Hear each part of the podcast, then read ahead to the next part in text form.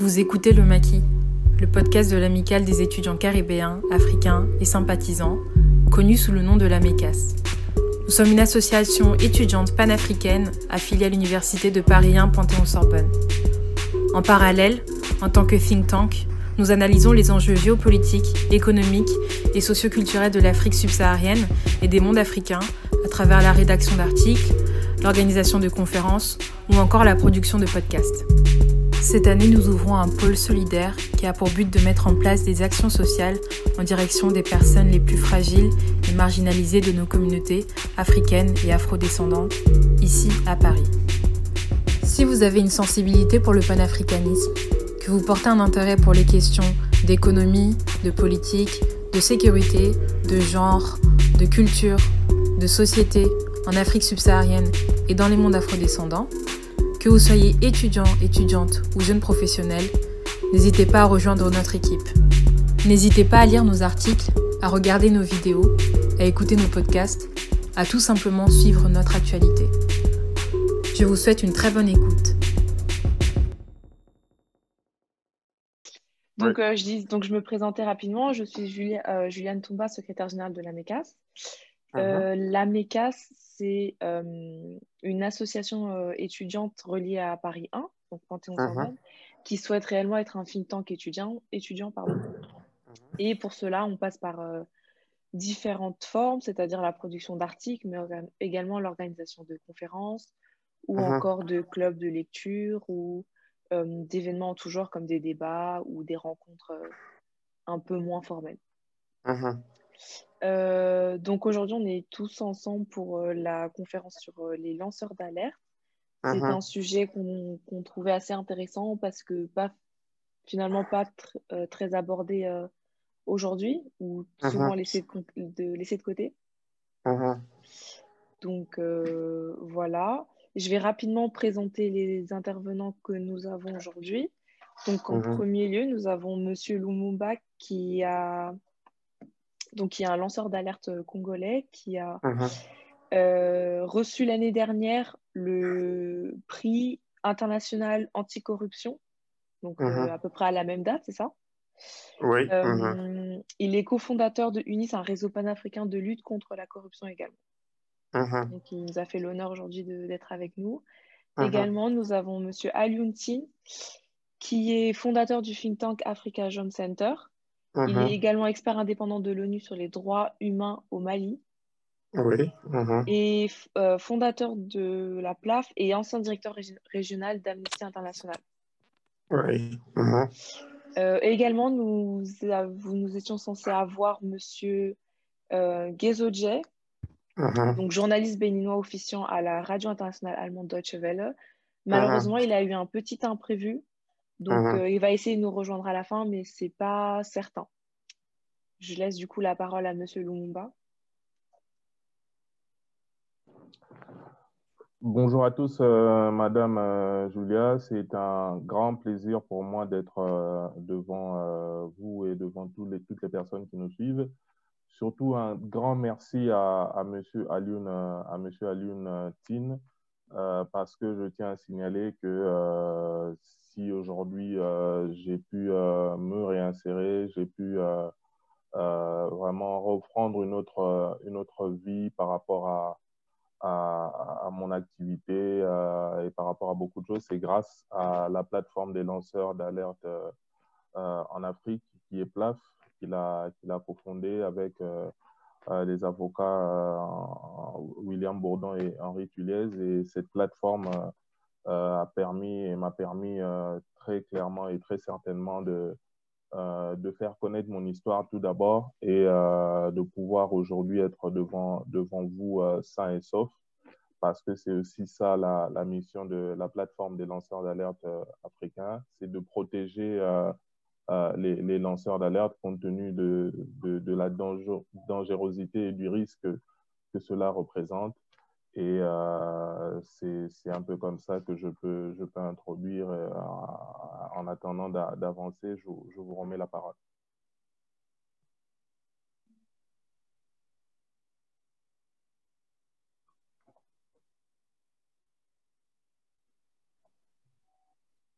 Euh, Bah, du coup, Monsieur Lumba, vous pouvez directement. Enfin... Voilà, je crois qu'il y a eu un problème de, coupure euh, parce qu'à un moment donné, euh, on n'arrivait plus, euh, plus à vous voir. Donc aujourd'hui, très clairement, pour parler de, de, mon histoire, parce que ça fait partie de l'objectif aujourd'hui de la conférence, c'est de voir comment est-ce que les lanceurs d'alerte en Afrique sont d'abord sont vus et quels sont les différents risques que, ce, que cela représente euh, euh, et quel est le rôle en réalité des, lanceurs d'alerte dans, dans, dans, la vie quotidienne euh, parce qu'il ne faut peut-être pas que s'arrêter à la vie politique, même si tout est, tout est, tout est régulé par, par la politique un peu partout dans le monde et peut-être dans notre continent. Mais c'est de relever le risque euh, que ce, ce, cet engagement, parce que je ne parlerai pas de, métier, parce que ce n'est pas un métier. On ne, on, ne, on, ne, on ne, fait pas des études pour devenir, euh, pour devenir lanceur alerte. On le devient par euh, des circonstances. Et par là, j'aimerais vraiment rendre un grand hommage d'abord à Place et rendre hommage surtout à tous les lanceurs d'alerte en Afrique, compte tenu du risque que cela représente, en partant de l'Afrique du Sud, en passant par par le Kenya, par euh, l'Algérie, la Tunisie. Et, là, j'aimerais vraiment rendre hommage à un lanceur d'alerte qui m'a beaucoup encouragé, avec qui j'ai discuté ces, derniers jours, qui est M. John Gitongo, qui est un lanceur d'alerte kenyan, euh, qui a eu à connaître l'exil aussi comme euh, moi aujourd'hui, mais qui, par la force des choses, par son courage, a pu retourner dans son pays lorsqu'il y a eu un changement de régime et mettre en place euh, une grande agence euh, de lutte contre, euh, contre la corruption. Pour parler de mon histoire, parce que ça va être très long si je dois tout relater ici, nous n'aurons pas beaucoup de temps pour, pour en parler. Moi, j'ai quitté mon pays en, en, 2016, en juin 2016, et quatre mois après, mon affaire faisait la, la une des médias en République démocratique du Congo, ce que les journalistes ont surnommé les, les Lumumba Papers parce qu'il s'agissait de plusieurs euh, dossiers en partant du dossier de la banque dans laquelle je travaillais qui s'appelle euh, BGFI Bank, où très clairement la famille euh, de l'ancien chef d'État Joseph Kabila était participé à, la gestion de, la banque. Et il y a eu plusieurs dossiers qui m'ont ramené en exil. Le premier, c'est le dossier Entreprise Générale d'Alimentation, qui est une entreprise euh, de distribution des produits agroalimentaires qui appartient à, à, la famille et aux proches du président euh, euh, Kabila. Il y a des affaires liées à la, à la Commission électorale nationale indépendante. Il y a eu plusieurs autres affaires partant du blanchiment d'argent au financement du terrorisme qui ont été révélées dans, dans mes affaires, entre autres toutes les affaires liées à plusieurs entreprises appartenant à, à l'ancien président Kabila euh, que j'ai eu à faire dans, le journal euh, Bloomberg, par exemple, en, décembre 2000, 2016 et plusieurs autres affaires qui s'en sont, euh, suivies.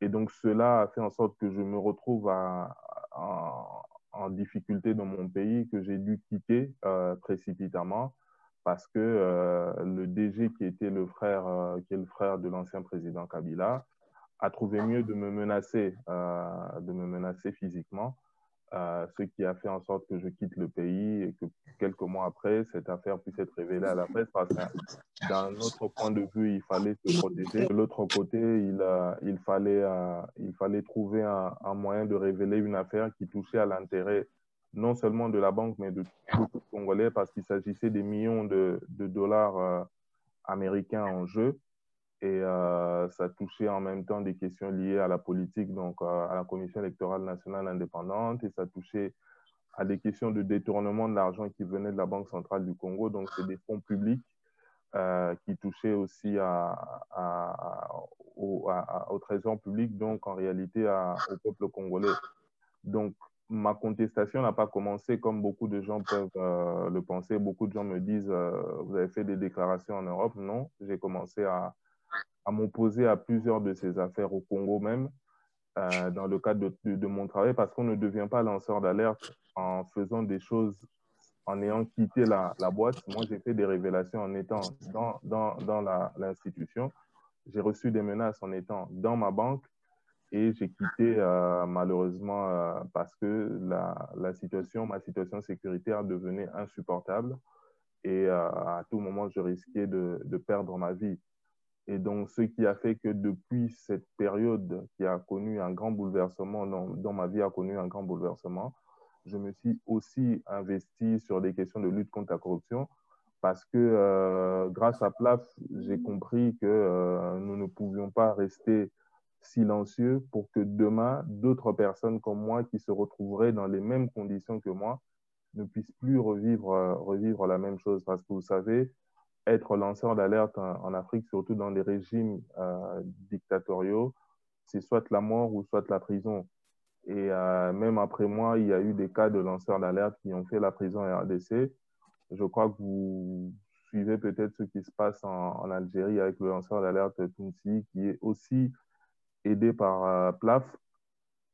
Il y a les lanceuses d'alerte euh, sud-africaines. Donc, vous voyez tous les démêlés euh, judiciaires que, peuvent faire face les lanceurs d'alerte, simplement parce que nos pays d'origine et principalement les pays africains ne nous proposent pas ce cadre juridique pour être protégés et derrière, euh, comme ça touche à des hommes forts et à des hommes puissants, euh, très vite, on est sujet à des, à des menaces de mort. Et même euh, dans l'histoire des lanceurs d'alerte en Afrique, il y a eu des, plusieurs personnes qui ont eu à, perdre leur vie parce qu'il s'agit des millions. Et ça touche à beaucoup d'intérêts obscurs et opaques liés à des pouvoirs publics, liés à des multinationales, qui font en sorte qu'à un moment donné, on est l'objet des menaces et deux fois, ces menaces passent à exécution. C'est même la raison pour laquelle la plateforme des lanceurs d'alerte en Afrique a vu le jour. C'est même la raison pour laquelle aujourd'hui, euh, personnellement, je continue à être en exil encore en, Europe parce que beaucoup d'intérêts sont menacés et euh, ma vie continue à, être menacée, même si je crois que à un moment donné, ce combat doit continuer et nous allons continuer à le mener euh, en Afrique. Cela ne m'empêche pas et ne nous, empêche pas à continuer à voyager, à continuer à aller dans des pays euh, africains pour parler et passer notre message parce que nous ne pouvons pas nous arrêter sans pour autant mettre notre contribution et notre expérience au service des autres et au service des personnes qui croient encore que le continent africain mérite mieux et mérite une gouvernance beaucoup plus transparente. C'est comme ça en quelques lignes que je peux euh, parler de, de, mon histoire, parler de, de mon engagement, parce que euh, s'il faudrait tout relater, ce sera long. Et en 2019, si euh, vous l'aviez dit, nous avons été récompensés pour l'engagement contre la corruption. Et aujourd'hui, grâce à plusieurs activistes comme moi, nous avons cofondé UNIS, qui est le réseau panafricain de lutte euh, contre, contre Et du coup, vous, vous définiriez, définiriez comment euh, un, un, lanceur d'alerte par rapport à un activiste, par exemple? Et vous diriez que, que, par exemple, en Afrique, quel rôle aurait le lanceur d'alerte par rapport soit à la société africaine, mais plus généralement, euh, plus généralement? un lanceur, un lanceur d'alerte, c'est un activiste comme euh, tous les autres activistes. Mais un lanceur d'alerte, c'est celui qu'on appelle, c'est ce gardien euh, des bonnes pratiques, c'est ce gardien de, de, la bonne gouvernance aussi. Parce que vous savez, en tant que lanceur d'alerte, on dénonce des mots, des faits qui touchent à l'intérêt général. Ce pas des faits qui touchent à des intérêts particuliers. Et en étant lanceur d'alerte, euh, on fait des choses pas pour se gratifier soi-même, mais c'est vraiment pour l'intérêt de, toute la société. Vous savez, euh, quand en 2016, euh, nous avons pris le risque, ou j'ai pris le risque de dénoncer les entreprises appartenant à, Kabila et de montrer tout ce qui se passait en termes de, de fraude fiscale liée à l'entreprise, par exemple, légale, c'était quelque chose qui n'était pas connu du grand public. Mais aujourd'hui, vous voyez que euh, c'est quelque chose en RDC particulièrement, concernant principalement cette société qui commence à être euh, dit, redit et qui commence à être soulevé euh, de plus en plus.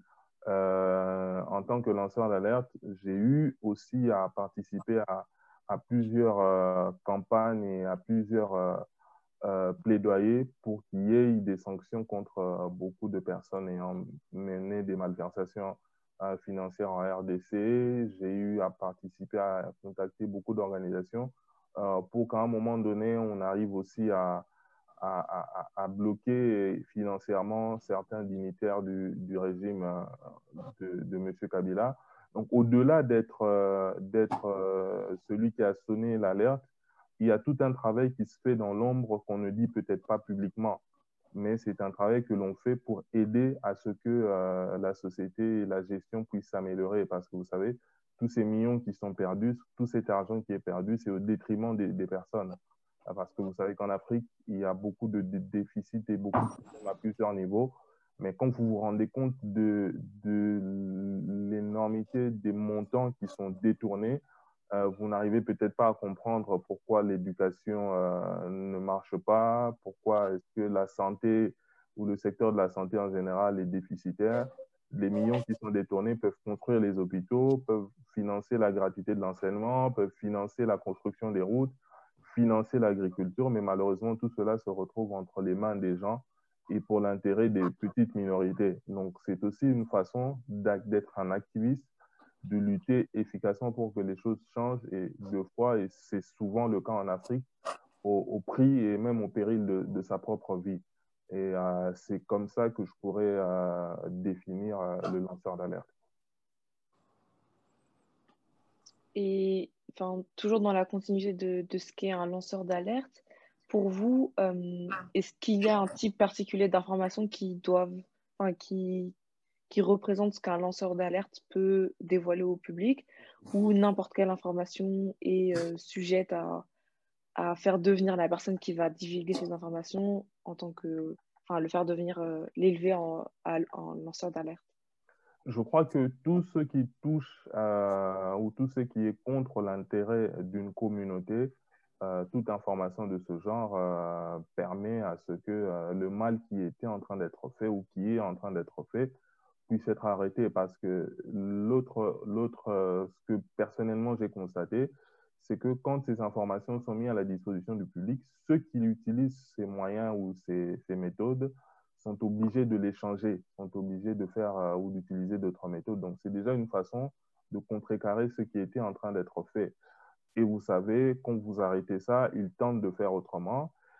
Ils passent par des intimidations. Mais je crois qu'il n'y a pas une information, il n'y a pas de, limite ou de tabou. Il y a des lanceurs d'alerte qui ont, par exemple, dénoncé ce qui se passe euh, dans les, milieux euh, euh, de la santé, avec les vaccins, avec...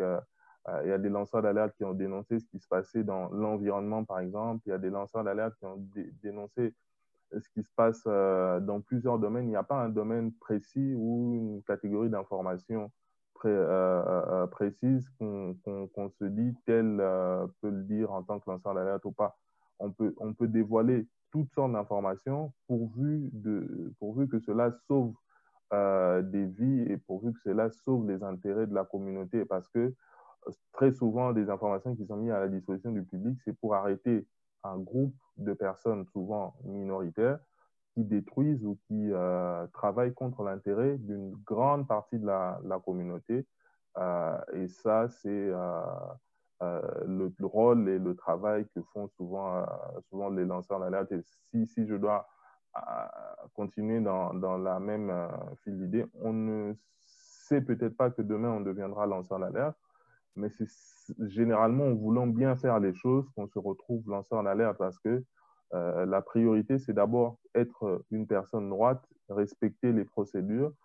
Et c'est comme ça qu'on peut d'abord euh, et premièrement s'opposer à des mauvaises pratiques. Parce que pour ne donner que mon cas, que je connais assez bien, c'est simplement parce que je me suis dit à un moment donné que cette façon de faire les choses n'était pas correcte et que ça allait à l'encontre euh, d'abord de la législation bancaire en RDC et ensuite de l'intérêt de la communauté. Euh, madame, vous voyez, 40 euh, millions euh, même si nous sommes en France aujourd'hui, vous entendez que quelqu'un détourne 40 millions pour créer une entreprise appartenant à une famille.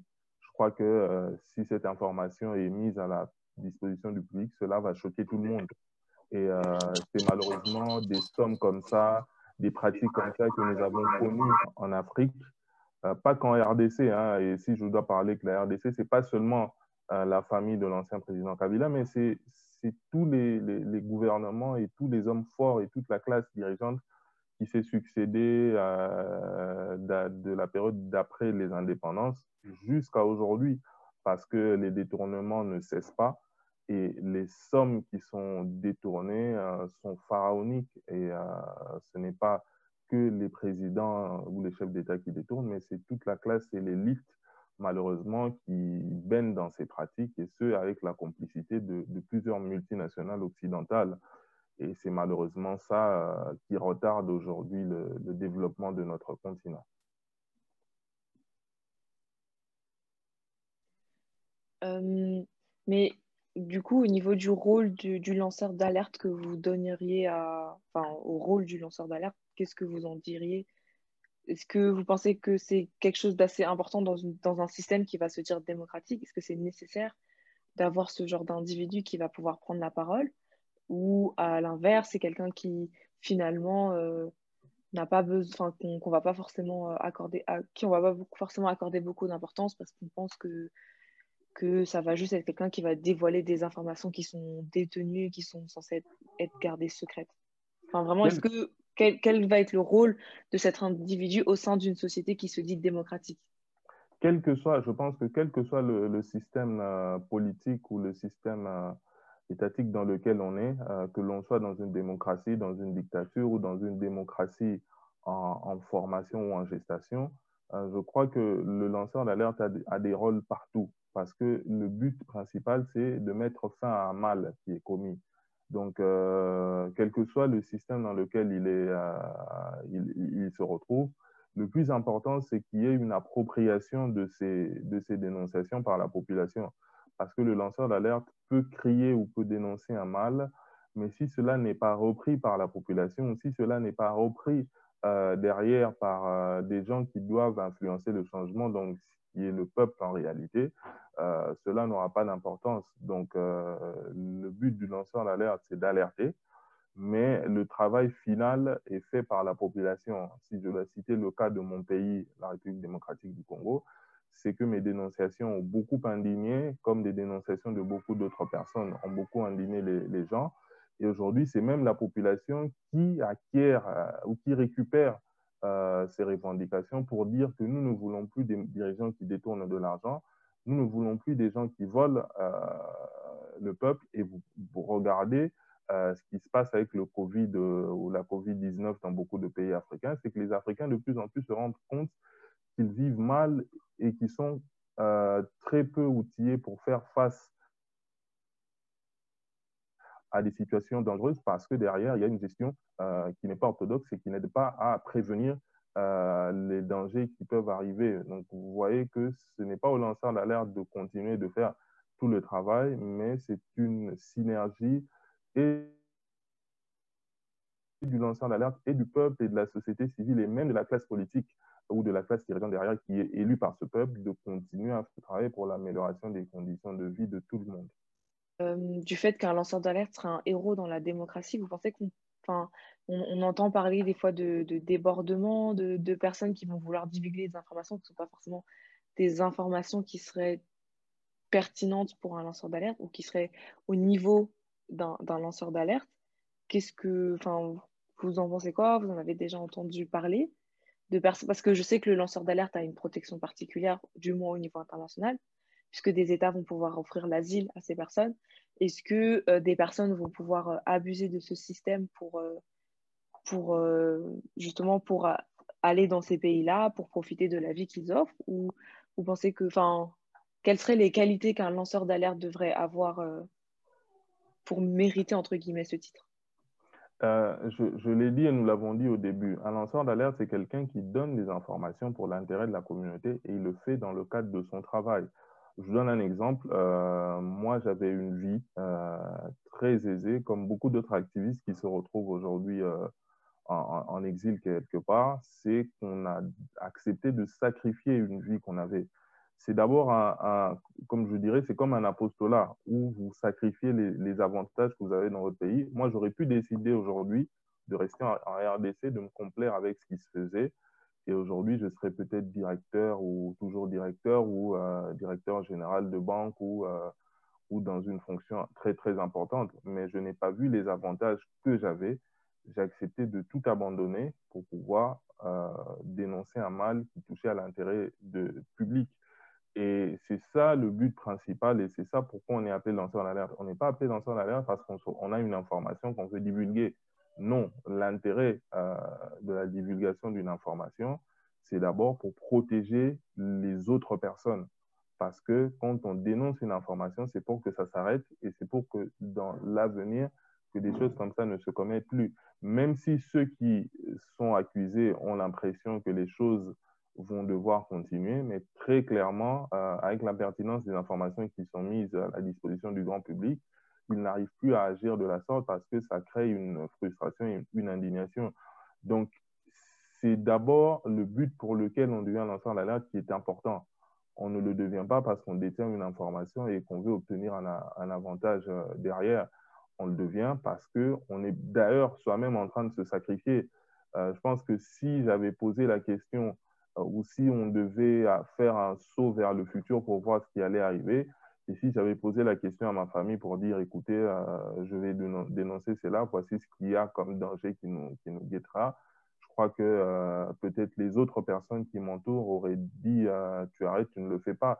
Mais personnellement, je l'aurais toujours fait parce que je ne le fais pas pour moi-même. Je le fais parce que je me dis, même si je suis sacrifié, ma personne ne compte pas par rapport aux millions d'autres personnes qui doivent être sauvées par rapport à cette situation. Donc, c'est d'abord ça euh, le, le, point déclencheur. On ne le devient pas parce que je détiens une information et je le dénonce simplement parce que demain, ça va me procurer quelque chose. On ne le fait pas pour ça.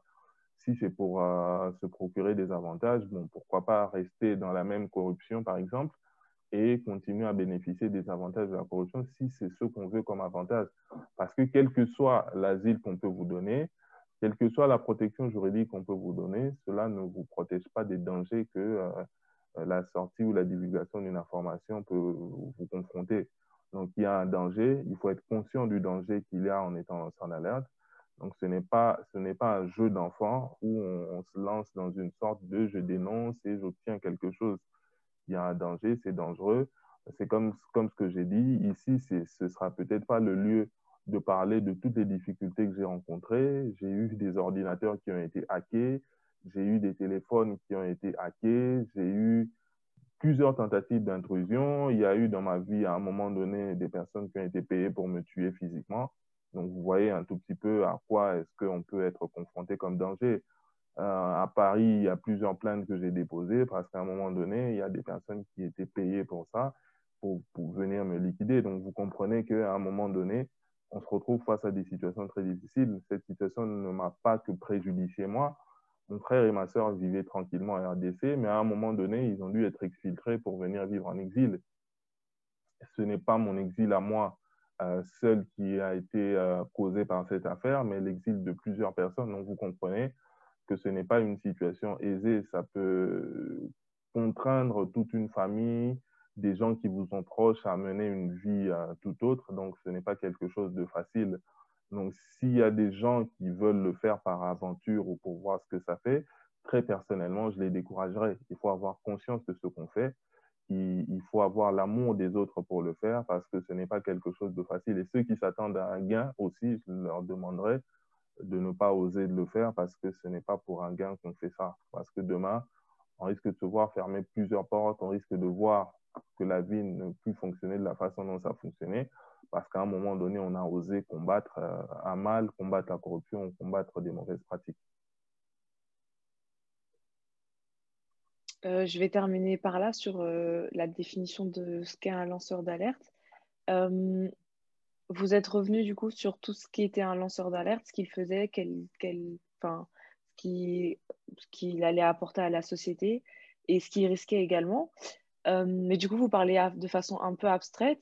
Est-ce que sur le continent africain, vous pensez qu'il y a des, caractéristiques qui sont spécifiques à l'Afrique qu'on va pas forcément retrouver dans le cas d'un lanceur d'alerte, je ne sais pas, en Occident, comme en Europe aux États-Unis?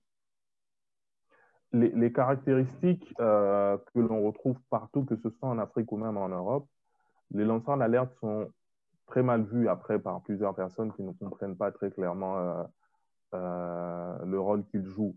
Mais vous savez, dans des pays démocratiques ou dans les pays les plus démocratiques, euh, le rôle est bien vu parce qu'on ne découvre pas un, mal, un fait, euh, euh, une mauvaise pratique. on le découvre que généralement grâce à des lanceurs d'alerte.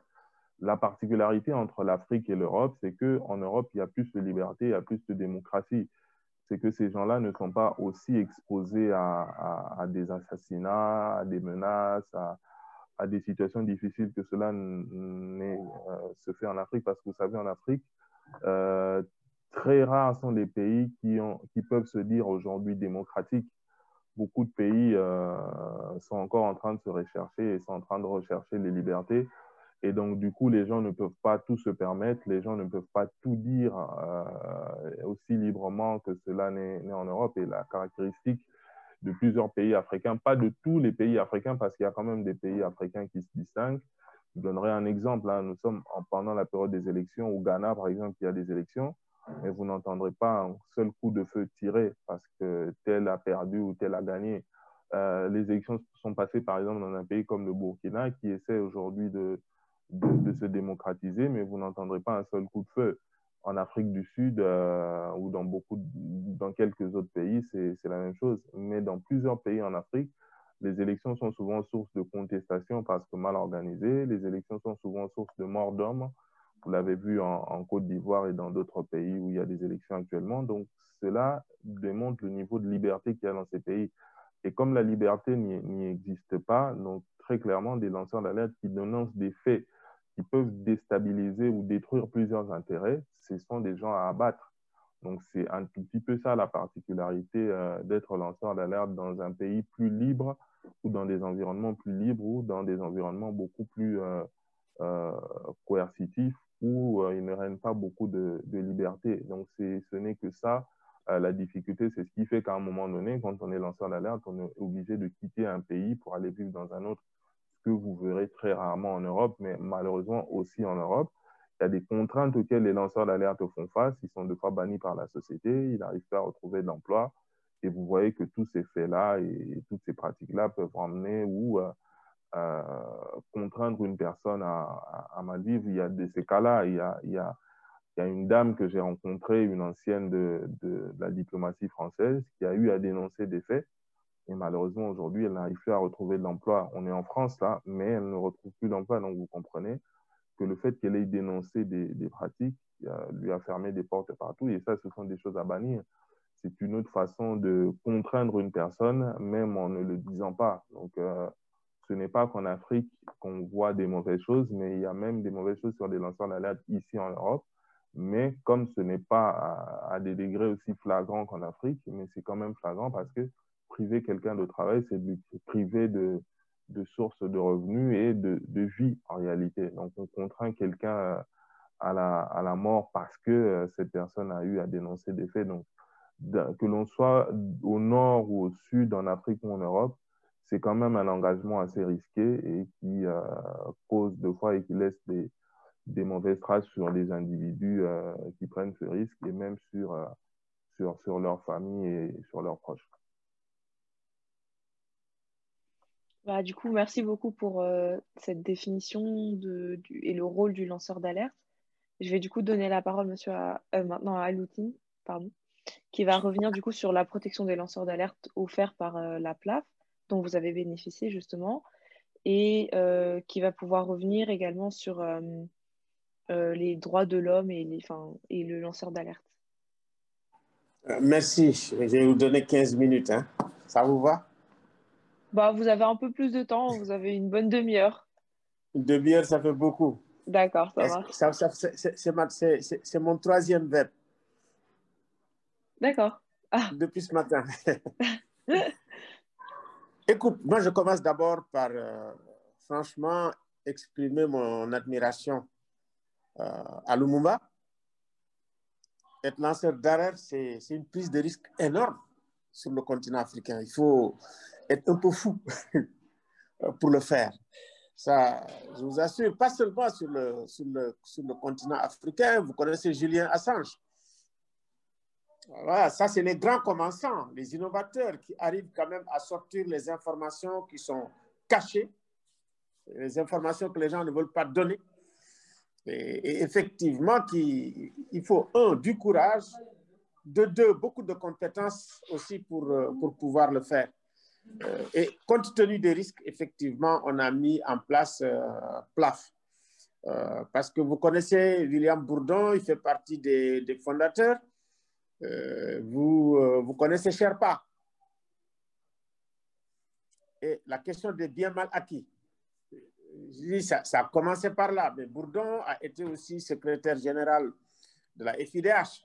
Donc, euh, on a travaillé ensemble aussi sur euh, l'affaire Hissène Abré, qui nous a pris près de 20 ans, euh, avec Henri Bautier, qui est aussi fondateur, qui est avocat basé à Bruxelles. Je vous donne un peu les, les fondateurs. Donc, ce que nous faisons, il y a Pierre Sané. Pierre Sané était l'ancien secrétaire général de Amnesty International. Donc, nous avons des personnalités très fortes qui ont une bonne expérience en matière de droits humains, en matière juridique. C'est avec ces personnalités qu'on travaille pour protéger des gens comme effectivement Lumumba, parce que sur, sur le risque énorme, ils risquent leur vie, ils risquent leur liberté, effectivement pour euh, servir, euh, euh, comment dirais-je, l'intérêt général. C'est ça qui est important. Et le, la corruption, c'est un cancer.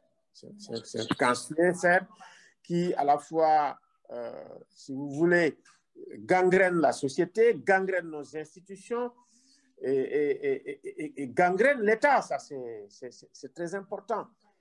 Et surtout en Afrique où nous avons énormément de ressources, parce que l'Afrique, les gens disent que c'est un pays pauvre. L'Afrique n'est pas pauvre. C'est la corruption qui appauvrit l'Afrique. C'est les, élites qui sont complètement pourries, qui, appauvrissent l'Afrique.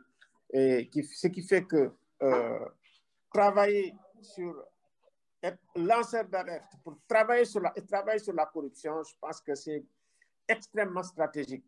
C'est très sensible aussi. Et effectivement, c'est pour ça qu'il faut soutenir, soutenir de, de, de, toutes les forces les gens qui ont choisi effectivement d'être lanceur d'alerte. C'est-à-dire que choisir de travailler comme lanceur d'alerte sur ces questions de corruption, c'est la grande corruption. C'est des gens qui prennent l'argent de l'Afrique pour aller les déposer dans les îles Caïmans.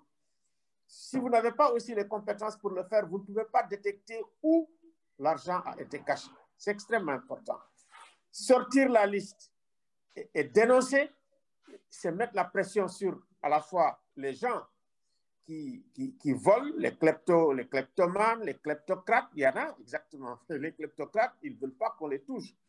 Euh, c'est ce que faisait Sherpa euh, en, faisant des procès contre des chefs d'État africains. Ça a été fait contre Omar Bongo, ça a été fait également euh, contre le président de Guinée, comment on appelle ça? Guinée, Guinée c'est la Guinée espagnole, hein? Équatoriale. Guinée équatoriale, exactement. Et c'est des intérêts énormes qu'on touche. Alors, c'est des intérêts également qui sont vitaux que l'on touche. Résultat, il faut euh, que ces gens aussi réagissent. Et quand ils réagissent aussi, ils réagissent à la hauteur, si vous voulez, des, euh, si vous voulez, des risques encourus par leurs propres intérêts. Donc, on comprend ce qui est arrivé à, à Lumumba. Et les gens comme Lumumba, il faut les protéger. Les protéger sur le plan juridique, les protéger sur le plan physique, les protéger sur le plan matériel, avoir la possibilité de les exfiltrer quand il le faut et de leur, assurer un minimum de sécurité là où ils sont aussi. De sécurité physique, mais aussi de sécurité matérielle. C'est extrêmement important. Sinon, les gens ne le feront pas. Donc, si vous, en tant qu'étudiant, vous voulez commencer à travailler effectivement dans ce domaine, d'abord, on vous encourage. On vous encourage, on vous encourage très bien de le faire. On vous encourage aussi d'élargir, de porter l'information. Et vraiment, c'est petit à petit qu'on peut effectivement faire justement de la corruption un crime pratiquement contre l'humanité, un, crime imprescriptible. Je pense que c'est fait dans certains pays pour pouvoir euh, mieux protéger euh, l'intérêt général et pour pouvoir aussi lutter contre euh, la pauvreté. Voilà pour commencer un tout petit peu en introduction en attendant vos questions. Alors, j'avais une question déjà donc, qui revient de, d'un spectateur qui est pensez-vous que toute alerte est bonne à lancer? Je, pense qu'il y a un droit fondamental pour les citoyens, c'est le droit à l'information. Je pense que la question de la transparence pour un État, c'est une question fondamentale. À partir du moment où il s'agit d'un bien public, il s'agit d'un intérêt de l'intérêt général, et il s'agit de l'argent des citoyens, je pense qu'on a besoin d'avoir les informations, les, les, bonnes informations et pratiquement toutes les informations concernant ces, choses-là.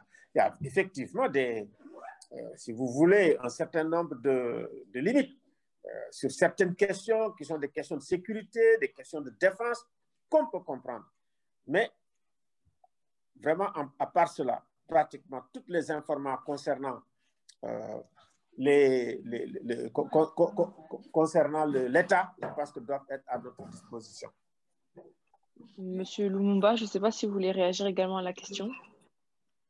Exactement, euh, exactement comme elle vient de dire Monsieur, monsieur Tin, euh, il n'y a, pas, a pas de limitation à l'information.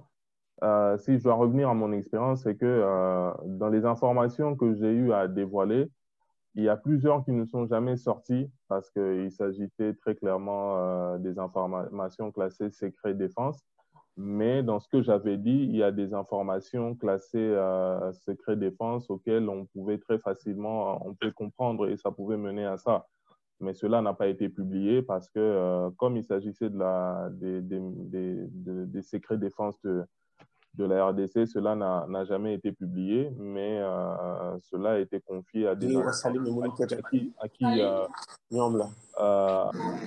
à, des, instances attitrées pour que cela puisse être euh, suivi et pour qu'il y ait une, euh, un suivi qui puisse être fait pour limiter tous les abus qui ont été commis dans ce sens. Mais les gens, la population ou la communauté a, a droit à l'information parce que c'est comme le dit M. Tin, il, s'agit de transparence. Et dans une gestion transparente de la cité, euh, les gens doivent savoir euh, euh, ce, qui, est fait. être citoyen, c'est ça la fonction la plus importante parce qu'on doit avoir un droit de regard sur la gestion de la cité. Ce sont les citoyens, c'est le peuple en réalité qui est propriétaire du pouvoir public. Et donc, c'est au peuple de détenir des informations qui font en sorte que sa société puisse évoluer ou pas. Donc, à chacun de devenir un vrai citoyen pour s'impliquer dans, dans, la gestion de la chose publique. Et donc, euh, quand on doit contrôler et avoir son mot à dire dans la gestion de la chose publique, on mérite d'avoir toutes les informations nécessaires. D'accord. Ben, merci. Euh, je vais prendre la prochaine question. Euh, dans le cas de pays où règne une dictature, les alertes lancées semblent avoir très peu d'impact. Au Congo, par exemple, aucune mesure n'a été prise. Qu'est-ce que vous en pensez? Euh, le, grand problème que nous avons, si vous êtes dans une dictature, si vous êtes dans un pays où il n'existe pas l'état de droit, c'est cela. La caractéristique de l'état de droit, c'est le fait que vous ayez une justice indépendante et vous ayez une justice équitable que vous ayez une justice qui fonctionne. Mais si vous avez la justice qui est sous la botte de l'exécutif, il est évident que c'est extrêmement difficile. Si bien que le travail que nous avons commencé à faire, c'est un, commencement. Mais c'est dans la durée. Dans la durée, quand la plupart des citoyens vont s'approprier ce qu'une minorité est en train de faire, une très infime minorité qui est en train de le faire à ses risques et périls. Mais quand l'information passe, quand effectivement des jeunes comme vous, vous en accaparez, que d'autres jeunes s'en accaparent, et qu'il existe une véritable opinion qui agisse et qui réagisse, je veux dire, de façon appropriée, mais petit à petit, nous allons aller vers effectivement une situation où nous serons capables, euh, nous qui sommes les contribuables, de pouvoir vérifier là où passe notre argent. Et également d'avoir suffisamment de pression pour que la justice fasse son travail par rapport à ceux qui volent euh, vraiment les biens publics, ceux qui détournent les biens, publics. Et effectivement, travailler à réduire et éradiquer la corruption. Ce n'est pas, pas du jour au lendemain que ça va se faire. Hein. Ça se fait petit à petit. Et les révolutions, là, elles viennent de façon brusque, vous savez, de façon brutale. Il y a beaucoup de dictatures qui, euh, on pensait que c'était des dictatures qui étaient là pour de bon, des dictatures militaires féroces, mais qui ils, sont, ils sont partis. Donc, il faut continuer le travail, le travail de, sensibilisation, continuer le travail de dénonciation, l'élargir, disséminer, faire en sorte effectivement que chaque citoyen puisse être, euh, si vous voulez, un contrôleur des biens euh, publics de la nation. C'est ça l'enjeu. Le, c'est pour ça que les, les, Lumumba sont des grands commençants. C'est extrêmement difficile, mais il faut qu'ils continuent et il faut que les gens les soutiennent. C'est très important, les soutiennent. Parce qu'en réalité, si ces premiers soldats tombent, les gens vont avoir peur et la dictature va continuer. Le contraire, c'est de faire peur à la dictature, de faire reculer les dictatures. C'est difficile, mais c'est ça le chemin. Et effectivement, j'ai l'impression que c'est ce que vous voulez entreprendre, hein, vous les jeunes de Sorbonne. Alors, nous, on vous encourage. Et euh, je reviens, enfin, je continue la question. Est-ce qu'il a, est qu'il a déjà été à l'inverse des mesures qui ont été prises dans les pays qui ont vu euh, des, alertes euh, lancées en Afrique Est-ce que déjà quand quelqu'un a dénoncé une mauvaise pratique, l'exécutif, le, oui, l'exécutif, le, gouvernement a pris des mesures en, réponse à ça? Écoutez, nous, je donne le, cas du Sénégal. Hein. Euh, nous, nous avons lutté pendant près de 22 ans pour permettre de juger Sénabé. Ce n'est pas évident, mais on y est arrivé. Nous avons mis la pression pour que, effectivement, certains qui ont géré et qui ont détourné de l'argent puissent être jugés. Ça a été fait, mais ça n'a pas été fait par, des procès équitables. Ça a été fait de façon à instrumentaliser la justice politiquement et aboutir à d'autres résultats. Ça veut dire tout simplement de neutraliser un adversaire politique. Ça, c'est des étapes. C'est des étapes parce que les gens se disent, avec toute la pression de l'opinion publique, que ces gens ont volé l'argent, tout le monde le sait. Maintenant que le régime est tombé, il faut juger. Voilà, on a, on a tenté. Au Mali aussi, ça s'est un peu fait. Donc, tout ça là montre que nous sommes sur le chemin. Mais nous avons de plus en plus besoin, si vous voulez, d'autres personnes, d'autres voix beaucoup plus fortes qui viennent s'ajouter aux voix des, minoritaires. Quand cette voix, ces voix deviennent majoritaires, on va aller vers l'état de droit, on va aller vers l'indépendance de la justice, on va aller vers la possibilité de juger toutes les personnes, quel que soit leur rang dans la hiérarchie, politique ou militaire et de pouvoir les juger. Et ça, c'est important. Mais c'est un processus qui s'acquiert dans la durée. C'est un processus. Ça ne peut pas se faire du jour au lendemain. Mais dites-vous que là où vous allez commencer, ne négligez pas ce que vous pouvez faire. Ça peut aller rapidement. Ça peut aller rapidement parce que nous sommes dans une époque de transparence, nous sommes dans une époque où il y a la digitalisation, où il y a les réseaux sociaux, où les gens peuvent parler, donc où toute l'information circule vous êtes beaucoup plus savant et puis beaucoup plus outillé euh, pratiquement que nous quand on commençait. D'accord, très bien.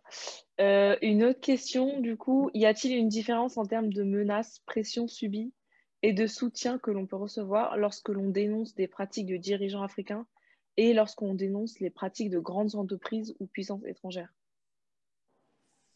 Oui, les puissances étrangères, si vous touchez au tiroir caisse, vous touchez au cœur du système. Et effectivement, ils, se défendent. Ils se défendent par tous les moyens. Ça veut dire que vous pouvez même perdre votre vie. Ça, c'est très clair. Et surtout ici en Afrique.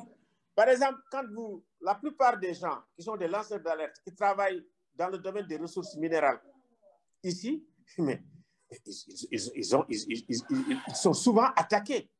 Non pas attaqués seulement verbalement, non pas attaqués physiquement, des fois de façon très grave. On brûle leur, truc. Tout est fait pour les dissuader de, de, de, continuer. Donc ça, ça existe. Les risques existent avec les entreprises qui sont sur place, qui ont des intérêts, qui ont des intérêts et des capacités de faire tomber des États, a fortiori des individus. Donc, tout ça, là, c'est des risques que, que, les gens, que les gens prennent. Euh, mais bon, euh, c'est comme ça que les choses doivent marcher petit à petit jusqu'à effectivement ce que les gens deviennent raisonnables. Vous savez, en Occident aussi, c'était un processus. Hein. Avant les années 80, en France, on ne mettait pas en prison les, les, patrons. Hein. C'est après d'ailleurs qu'on a inventé le terme de mise en examen. Et ça aussi, c'est le processus vraiment de, de, de comme on dit, euh, euh, de développement, d'évolution des lois, des mentalités, de la culture politique qui amène les gens à faire de la transparence et également de la probité morale euh, une des valeurs fondamentales vraiment de la politique publique. Mais du coup, vous pensez qu'il y a plus de risques à dénoncer une pratique du gouvernement, d'un gouvernement africain ou plus de risques à dénoncer une mauvaise pratique d'une grande entreprise en Afrique? Je pense que c'est pareil. Un gouvernement africain, généralement, il travaille avec ses entreprises. Et c'est des entreprises très corruptrices. Il y avait des années où la corruption était tout à fait légale. Où Peugeot, là où il vendait des voitures, était autorisé à donner des commissions où effectivement les entreprises de pétrole pouvaient faire ce qu'ils voulaient. Je ne sais pas si vous, si vous avez suivi l'histoire des, des, grandes entreprises, de Total, euh, comment, comment. Si vous suivez, c'était pour la première fois après les années 80 qu'on pouvait prendre un PDG d'une grande entreprise pétrolière pour le mettre en prison. Mais avant, ce n'était pas possible parce que c'était complètement légalisé la corruption. Bon, euh, maintenant, il y a énormément de progrès dans les pays développés que ce soit aux États-Unis, que ce soit en, Europe. Mais en Afrique, on n'est pas encore là. En Afrique, c'est encore, euh, comme on dit, c'est balbutiant. Et en Afrique aussi, s'il y a la corruption avec les entreprises et l'État, mais ils sont souvent ensemble. Des fois même, c'est beaucoup plus grave. Ça veut dire que quand, quand une entreprise perd, eh, mais écoutez, euh, les, les, entreprises qui ont perdu et ceux qui ont gagné, ils luttent. Ils luttent dans la politique, ça veut dire, bon, il y, a les uns qui soutiennent l'opposition, d'autres qui soutiennent le pouvoir. Et, si les gens ne sont pas assez fins, ils, peuvent casser les pays et créer des guerres civiles. Il y a beaucoup de guerres civiles, c'est créé par le pétrole, c'est créé par l'uranium, c'est créé effectivement, euh, vous savez, euh, comme on dit, Lumumba, euh, Lumumba m'écoute bien, l'histoire de, l'uranium du Katanga a fait de la, euh, du Congo ce qu'il est déjà. Et c'était dans les années 45. La bombe atomique, c'était avec l'uranium du Katanga. Et la guerre froide, la violence que la guerre froide a eue euh, au Congo et plus tard dans d'autres pays comme l'Angola et ailleurs, on l'a jamais eu ailleurs, mais là, c'était, ces guerres, c'était par rapport effectivement aux ressources minérales, c'est par rapport aux intérêts des grandes entreprises, soutenus par des États occidentaux. Maintenant, les choses ont évolué, ont un peu changé. Il y a un peu plus d'éthique, un peu plus de moralité par rapport à ça. Mais en Afrique encore, les choses n'ont pas, bien bougé. Et de mon point de vue, les lanceurs d'alerte peuvent permettre effectivement aux choses de changer en Afrique comme ça a changé en Europe et aux États-Unis. Euh, j'ai une autre question et elle s'adresse à vous deux. Euh, donc, euh, Félix Tshisekedi a évoqué une loi pour protéger les lanceurs d'alerte en vue de juguler l'enrichissement sans cause. Assez récemment, dans son dernier discours à, à la nation, qu'est-ce que vous en pensez, Monsieur Tin, déjà? Et après, Monsieur Lumumba. Bon, écoutez, moi je pense que c'est une très bonne chose. Le seul fait que ça existe, qu'on montre une volonté politique de créer une loi, c'est une très bonne chose. Il n'y a pas que dit, je pense que la plupart des pays de l'Afrique de l'Ouest, aussi bien au plan régional, on a des outils, on a des mécanismes de lutte contre la corruption. Mais ces mécanismes et ces outils sont faibles. Souvent, on le fait parce qu'il y a eu la pression des bailleurs de fonds, il y a la pression de la Banque mondiale. Savez, il y a certaines organisations internationales, c'est créé par la Banque mondiale et c'est des ONG. Le Transparency International, c'est une idée, c'est un concept. Et ça a été dirigé au départ par des gens de la Banque mondiale parce qu'eux, ils ont des informations sur la fuite des capitaux et également sur l'appauvrissement de l'Afrique parce que tout simplement, les gens sont en train de prendre l'argent et de les déposer dans les banques européennes et puis de les déposer dans les paradis fiscaux. Donc, ils réagissent. Donc, c'est très bien d'avoir les outils. Mais une chose, c'est d'avoir des outils, c'est d'avoir les textes et les mécanismes. Une autre, c'est de les appliquer. Euh, donc Patrice Lumumba puisque euh, dans les années 60, donc Patrice Lumumba a alerté sur le danger d'une fausse indépendance qui guettait le Congo et l'Afrique. Est-ce qu'on peut le qualifier du coup d'un lanceur d'alerte ou d'un homme juste politique et leader visionnaire? Bah, Je crois que Lumumba est, tout ça. Euh, il est, c'est d'abord un homme politique. Euh, il a vu avant plusieurs personnes, il a eu la vision avant plusieurs personnes sur ce qui se passait.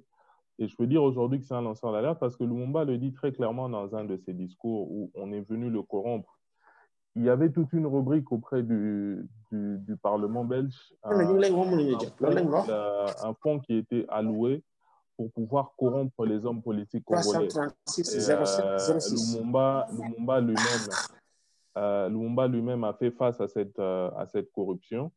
Euh, il a résisté face à cette corruption et il est venu le dénoncer. Euh, on a tenté d'acheter plusieurs hommes politiques et surtout qu'on a réussi à acheter plusieurs hommes politiques pour pouvoir faire de l'indépendance du Congo et une indépendance de facettes. Et Lumumba s'est opposé à ça, il a dénoncé cela. Euh, on peut dire, s'il était dans le contexte d'aujourd'hui, qu'en tant qu'homme politique, il a lancé cette alerte-là. Euh, en dénonçant le, mal qui était en train de se faire et le complot qui était en train de se tramer. Et malheureusement, ce complot est arrivé. Et 60 ans après, euh, nous sommes victimes et complices de ce complot, malheureusement, parce que 60 ans après, on ne peut pas continuer à dire que nous n'avons été que victimes. On a monté ce complot contre le, Congo et malheureusement, ce complot est arrivé à, se mettre en place grâce aussi aux mains des autres Congolais. Donc Lumumba a lancé l'alerte. C'est d'abord un homme politique, c'est un visionnaire, c'est vrai, mais il ouais, a, 77. l'alerte. J'avais une question euh, pour vous, euh, parce que euh, donc vous avez cofondé euh, la plateforme euh, de protection des lanceurs d'alerte en Afrique. Euh, vous avez créé cette, enfin, vous avez cofondé cette euh, structure parce que vous avez remarqué qu'il n'y avait pas assez de lois de protection ou de, de systèmes de protection des lanceurs d'alerte en Afrique Mais bien sûr, parce que quel, quel est le, le, panorama aujourd'hui de protection qui est euh, alloué aux lanceurs d'alerte en Afrique? Bon, euh, de plus en plus, euh, il y a des lois sur les défenseurs des droits de l'homme, sur la protection des défenseurs des droits de l'homme. C'est une déclaration des Nations Unies, vous connaissez.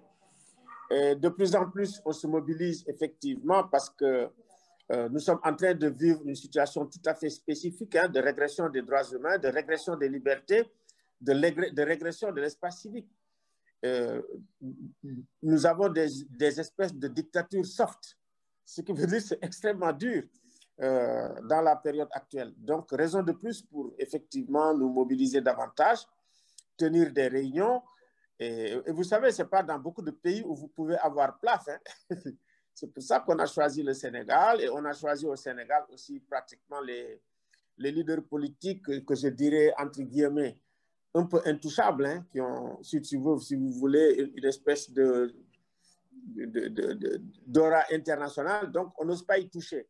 Mais malgré tout, euh, bon, il euh, euh, y, y, a des pas qui ont été faits au niveau des législations. Il y a des pas qui ont été faits au niveau des conventions sous-régionales. Mais le grand problème que nous avons, comme je disais tout, comme disait Lumumba tout à l'heure, c'est l'application des textes. C'est l'application des textes. Et il me semble effectivement que s'il y a une nouvelle génération comme vous, euh, euh, pour travailler sur ces questions, moi je vous encourage encore une fois, hein, et puis surtout des dames en plus. Ah oui, les femmes, c'est vrai, il faut, il faut vous mettre devant. Hein. Vous avez vu, des fois même, les, les, États sont extrêmement durs contre les femmes qui se mobilisent, et, qui sont des dissidentes euh, et qui, effectivement, aussi affrontent euh, vraiment l'État, surtout quand il y a les violations des droits de l'homme, de l'État de droit, etc. Et beaucoup de femmes sont en prison en, Côte d'Ivoire, où nous avons une espèce de dictature. Les femmes de l'opposition, des activistes qui sont très courageuses. Ah, ils ont besoin de vos voix. En Côte d'Ivoire, ils ont besoin de vos voix au Togo, ils ont besoin de vos voix ailleurs. Voilà. Bon. Ce qu'il faut, il faut du courage, il faut, il faut, il faut, il faut disséminer et montrer le caractère tout à fait immoral et abject de la corruption. donc, on, a finalement. Bah, je, pense que M. Gezoji ne pourra pas venir. Il n'a pas refait signe. Mais du coup, je m'adresse à vous deux pour revenir un petit peu sur le rôle de la presse dans le, lancement d'alerte. Est-ce que vous pensez que c'est mieux de passer par une presse nationale, locale, pour lancer l'alerte qu'on va avoir découvert, enfin la mauvaise, la mauvaise pratique qu'on va vouloir dénoncer Ou est-ce qu'il faut essayer de passer directement sur Internet, par les réseaux sociaux?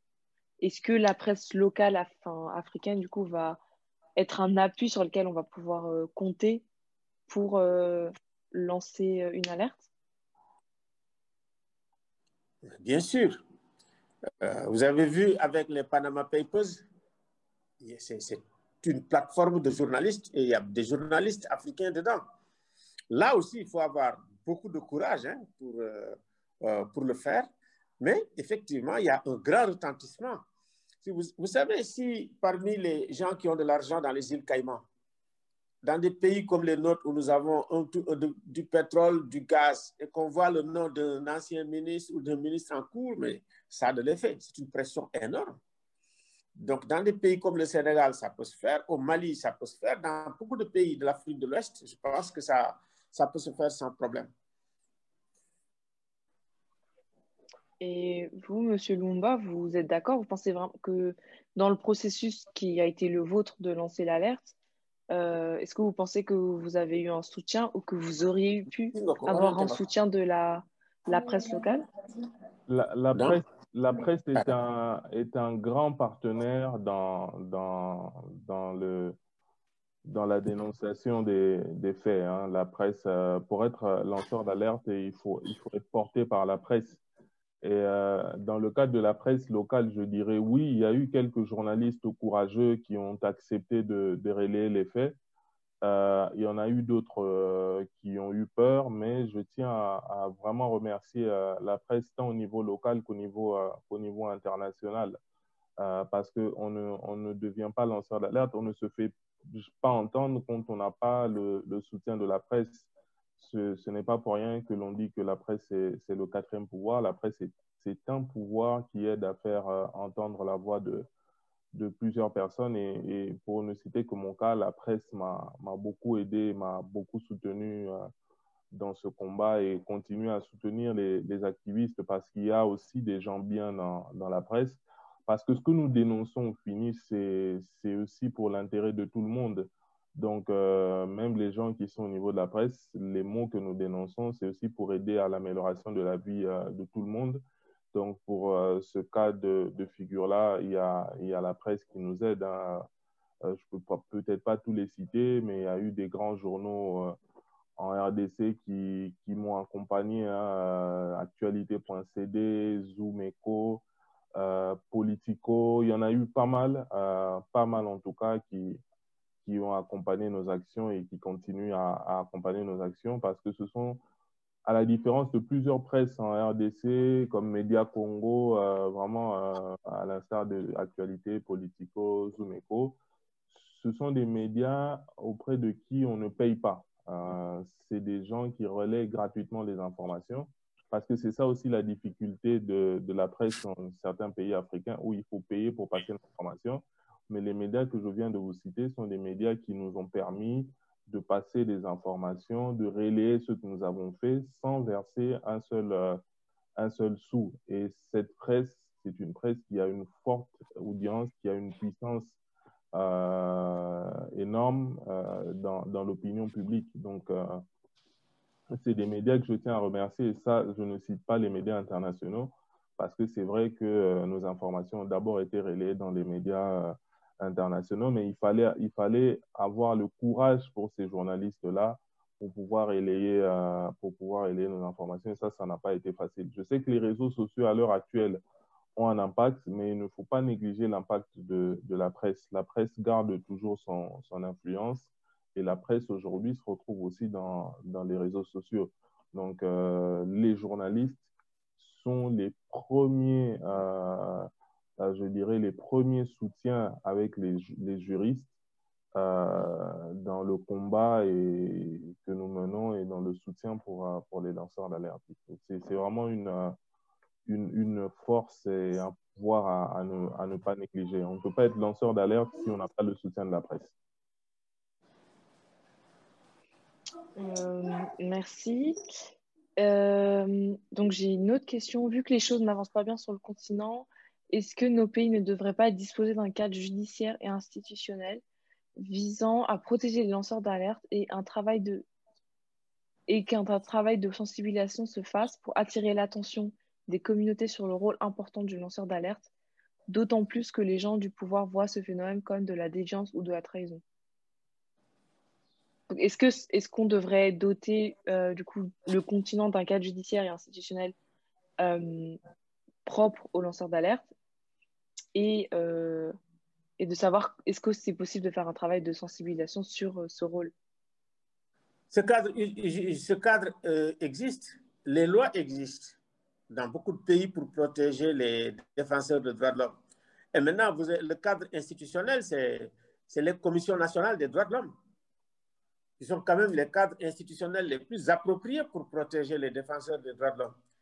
Est-ce qu'il ne faudrait pas avoir une structure propre aux lanceurs d'alerte ou au phénomène du lanceur d'alerte?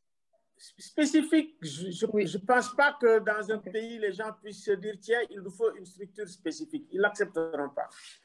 Mais le cadre global, qui est, qui est quand même un, bon cadre, hein, les commissions nationales de droits de l'homme qui sont indépendants, et qui sont formés également à l'intérieur de ces, commissions. C'est souvent dirigé par les défenseurs des droits de l'homme hein, euh, ou des magistrats, donc des gens assez indépendants, assez sensibles.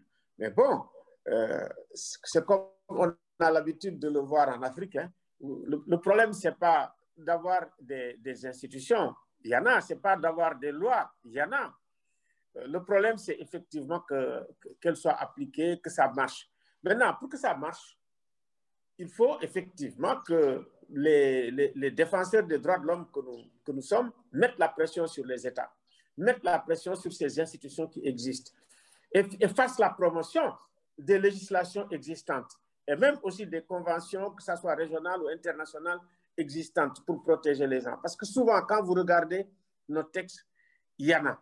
Le problème, c'est la volonté politique et la dépolitisation, si tu veux, des institutions administratives indépendantes. Euh, Monsieur Lumumba, je reviens peut-être du coup sur euh, la dernière question qui a été posée. notamment, est-ce que vous pensez qu'il faudrait un cadre institutionnel et judiciaire pour régler cette question? Je crois que, comme euh, vient de le dire M. Tin, le problème de l'Afrique, ce ne sont pas les textes, mais ce sont c'est l'application des textes. Et je crois que le cadre institutionnel et même le cadre judiciaire doit être amélioré. Euh, dans plusieurs pays en Afrique, il, n'existe pas de parquet financier.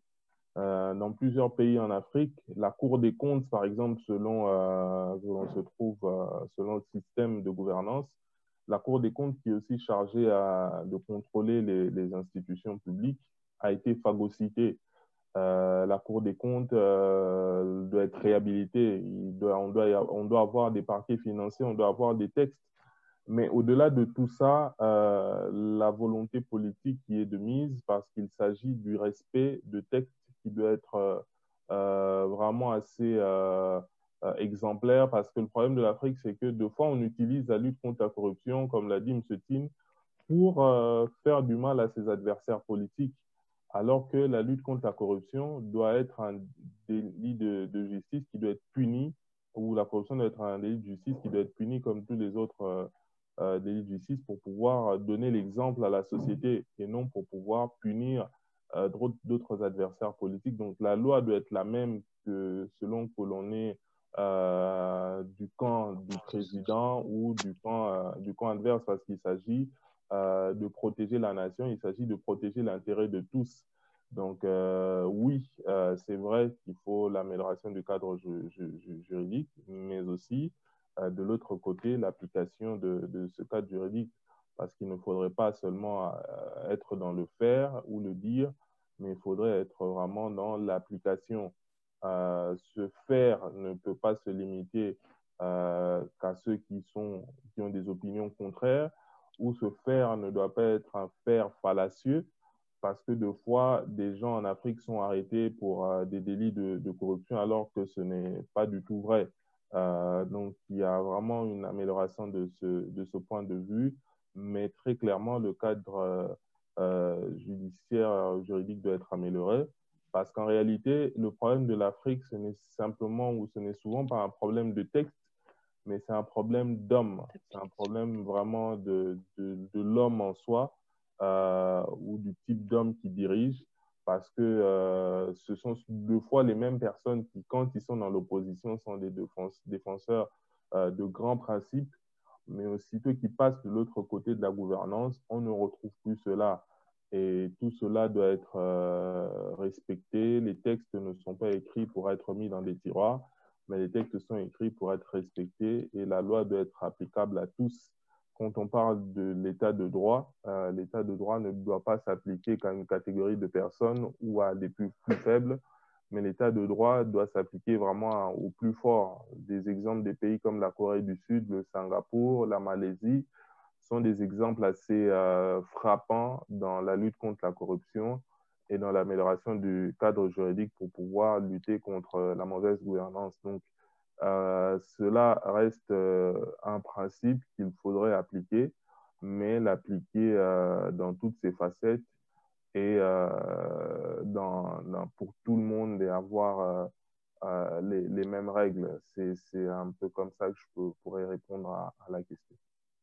Est-ce que vous pensez que l'élever au, au, niveau euh, régional, donc au niveau continental, serait une solution pour euh, favoriser et encourager l'application de, des textes? Ça dépend, ça dépendra d'un pays à un autre. Vous savez, euh, l'Union africaine a par exemple, par exemple une, une loi et toute une bonne, bonne, conduite sur, sur, sur les questions de corruption mais il y a encore des pays qui tardent à le ratifier, comme la République démocratique du Congo ou, d'autres pays. Vous savez, les lois, c'est pas ce qui manque, euh, mais nous insistons sur son application. Le jour où les décideurs politiques décident de l'appliquer, euh, il n'y a plus de problème. Des pays comme la Namibie, par exemple, c'est un pays euh, qui se développe, euh, pas parce qu'ils ont un sous-sol riche, mais parce qu'ils respectent les textes et parce qu'ils respectent des institutions le Ghana aujourd'hui est le pays qu'il est, pas parce qu'ils sont un pays riche, mais parce que c'est un pays respectueux des institutions. Et par là, j'aimerais rendre hommage à, Jerry Rawlings, qui, qui s'est battu pour avoir des institutions stables et qui s'est toute sa vie engagé pour que le Ghana ne soit pas un pays avec des hommes forts, mais plutôt avec des institutions fortes. C'est ce vers quoi doivent tendre beaucoup de pays africains. Euh, D'abord, privilégier la, la mise en place des institutions parce que demain, vous êtes au pouvoir, après demain, vous retrouverez euh, de l'autre côté de la barrière dans l'opposition ou dans la société euh, parce qu'on ne fait pas de la politique toute sa vie et il faudrait qu'en quittant le pouvoir, la loi que vous appliquez à d'autres personnes, vous soyez aussi en mesure de la respecter. Donc, euh, c'est ça le défi de l'Afrique. Mais comme l'a dit M. Tin, c'est un processus. C'est un processus il faut s'engager pour ça. Il faut que de plus en plus de gens s'engagent pour ça parce que ce n'est pas un combat facile. Ce n'est pas un combat qui se gagne en une année ou en deux ans. C'est tout un processus où tout le monde doit s'investir. Vous, en tant qu'étudiant ou qui êtes dans la recherche aujourd'hui, c'est aussi une façon de contribuer en faisant de la recherche, en écrivant, en militant pour, pour euh, essayer de faire évoluer les choses. Euh, donc, chacun à son niveau a sa part de responsabilité pour pouvoir faire avancer la, la, la gestion de la chose publique. Donc, euh, à chacun de mettre la main dans, dans, dans la pâte pour pouvoir faire évoluer euh, les choses. Donc, c'est un travail de longue haleine, mais c'est un, c'est un pari qui peut être gagné si tout le monde nous convergeons euh, vers le même but qui est l'intérêt, euh, l'intérêt public et l'intérêt de toute la communauté. Mais quand il y aura des gens qui commenceront à se battre pour des intérêts privés et égoïstes, malheureusement, le combat sera encore repris et euh, ça va rendre les choses difficiles. Mais tant que tout le monde sait vers où on veut emmener euh, ce continent, vers où on veut emmener euh, les pays africains, il y a lieu de se battre, de se mettre ensemble pour pouvoir faire changer, les choses et impulser un vrai changement. Je vais revenir du coup rapidement sur la deuxième partie de la question qui était la sensibilisation. Vous pensez, vous trouvez que en Afrique, des gens considèrent les lanceurs d'alerte comme euh, de la fin comme des, des, gens qui vont trahir leur pays, qui vont vraiment qui sont déviants? Exactement. Pour beaucoup, ils le considèrent comme de la trahison, surtout pour ceux qui sont directement visés.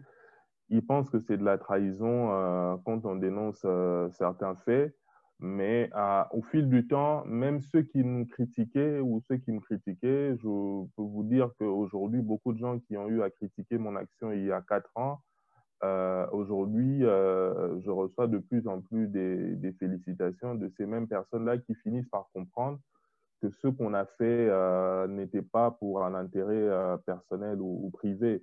Donc, c'est aussi au fil du temps que les gens comprennent. Donc, les gens ne comprennent pas d'emblée quand on dénonce un fait, parce qu'il faudrait aussi qu'on puisse observer euh, le but pour lequel vous avez fait, vous avez posé un acte.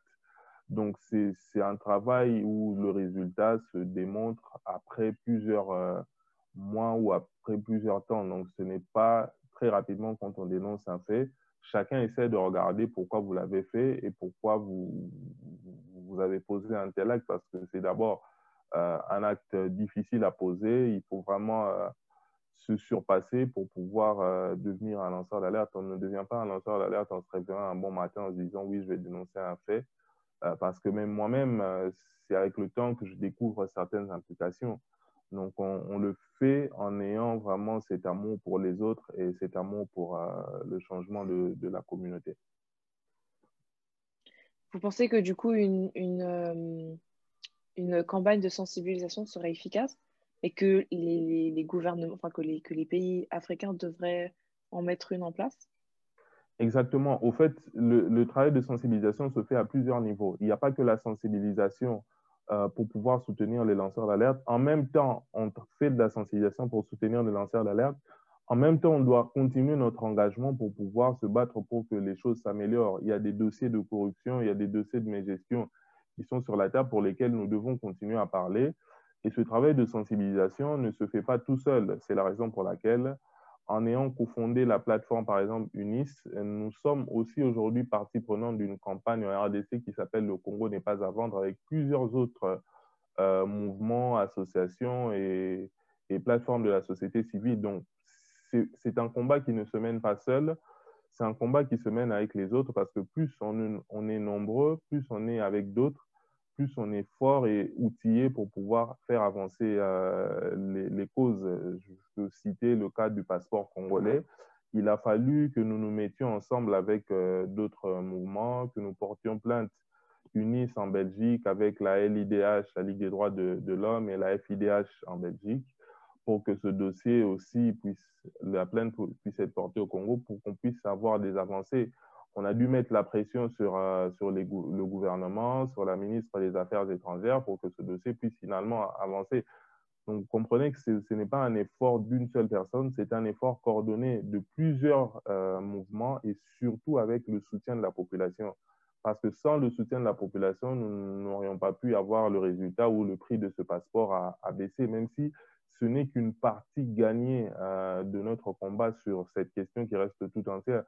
C'est la même chose sur d'autres questions, sur le dossier euh, d'Anne Gertler avec les minerais du Congo, sur plusieurs dossiers sur la réhabilitation de la Cour des comptes. Donc, euh, vous voyez que nous ne menons pas un seul combat. On ne peut pas mettre en exergue que les lanceurs d'alerte parce que ce n'est pas un combat pour valoriser des personnes, même si on reconnaît leur, leur implication, mais c'est un combat coordonné pour pouvoir mettre fin à un mal qui est la mégestion, qui est la corruption, euh, qui est la, mauvaise gouvernance, qui est l'avènement de l'état de droit. Donc, on ne mène pas ce combat euh, en prenant des, faits solitaires. Certes, la protection des lanceurs d'alerte est importante, mais on la mène en même temps avec des, réalités du moment et des réalités de l'heure. On ne s'arrête pas sur des faits euh, liés à des individus parce que on ne vient pas ici pour mettre en lumière les lanceurs d'alerte. Ça, vraiment, j'aimerais, euh, insister dessus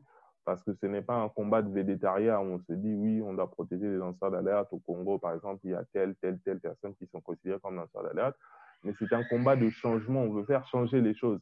En, faisant changer les choses, ce n'est pas seulement la protection des individus qui compte, mais c'est aussi le changement de fond dans la gestion des questions liées à la chose publique.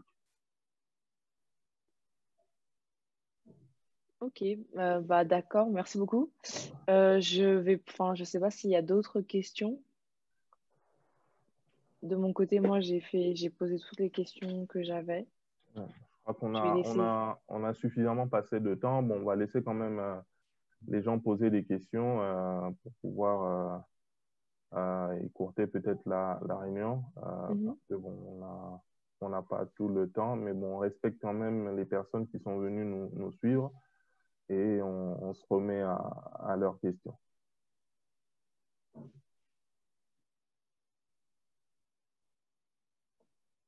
Je vois la question de M. Euh, Makanda qui pose la question sur la loi de la protection des lanceurs d'alerte euh, euh, qui, a été annoncée par le président Tshisekedi. Nous en avons parlé.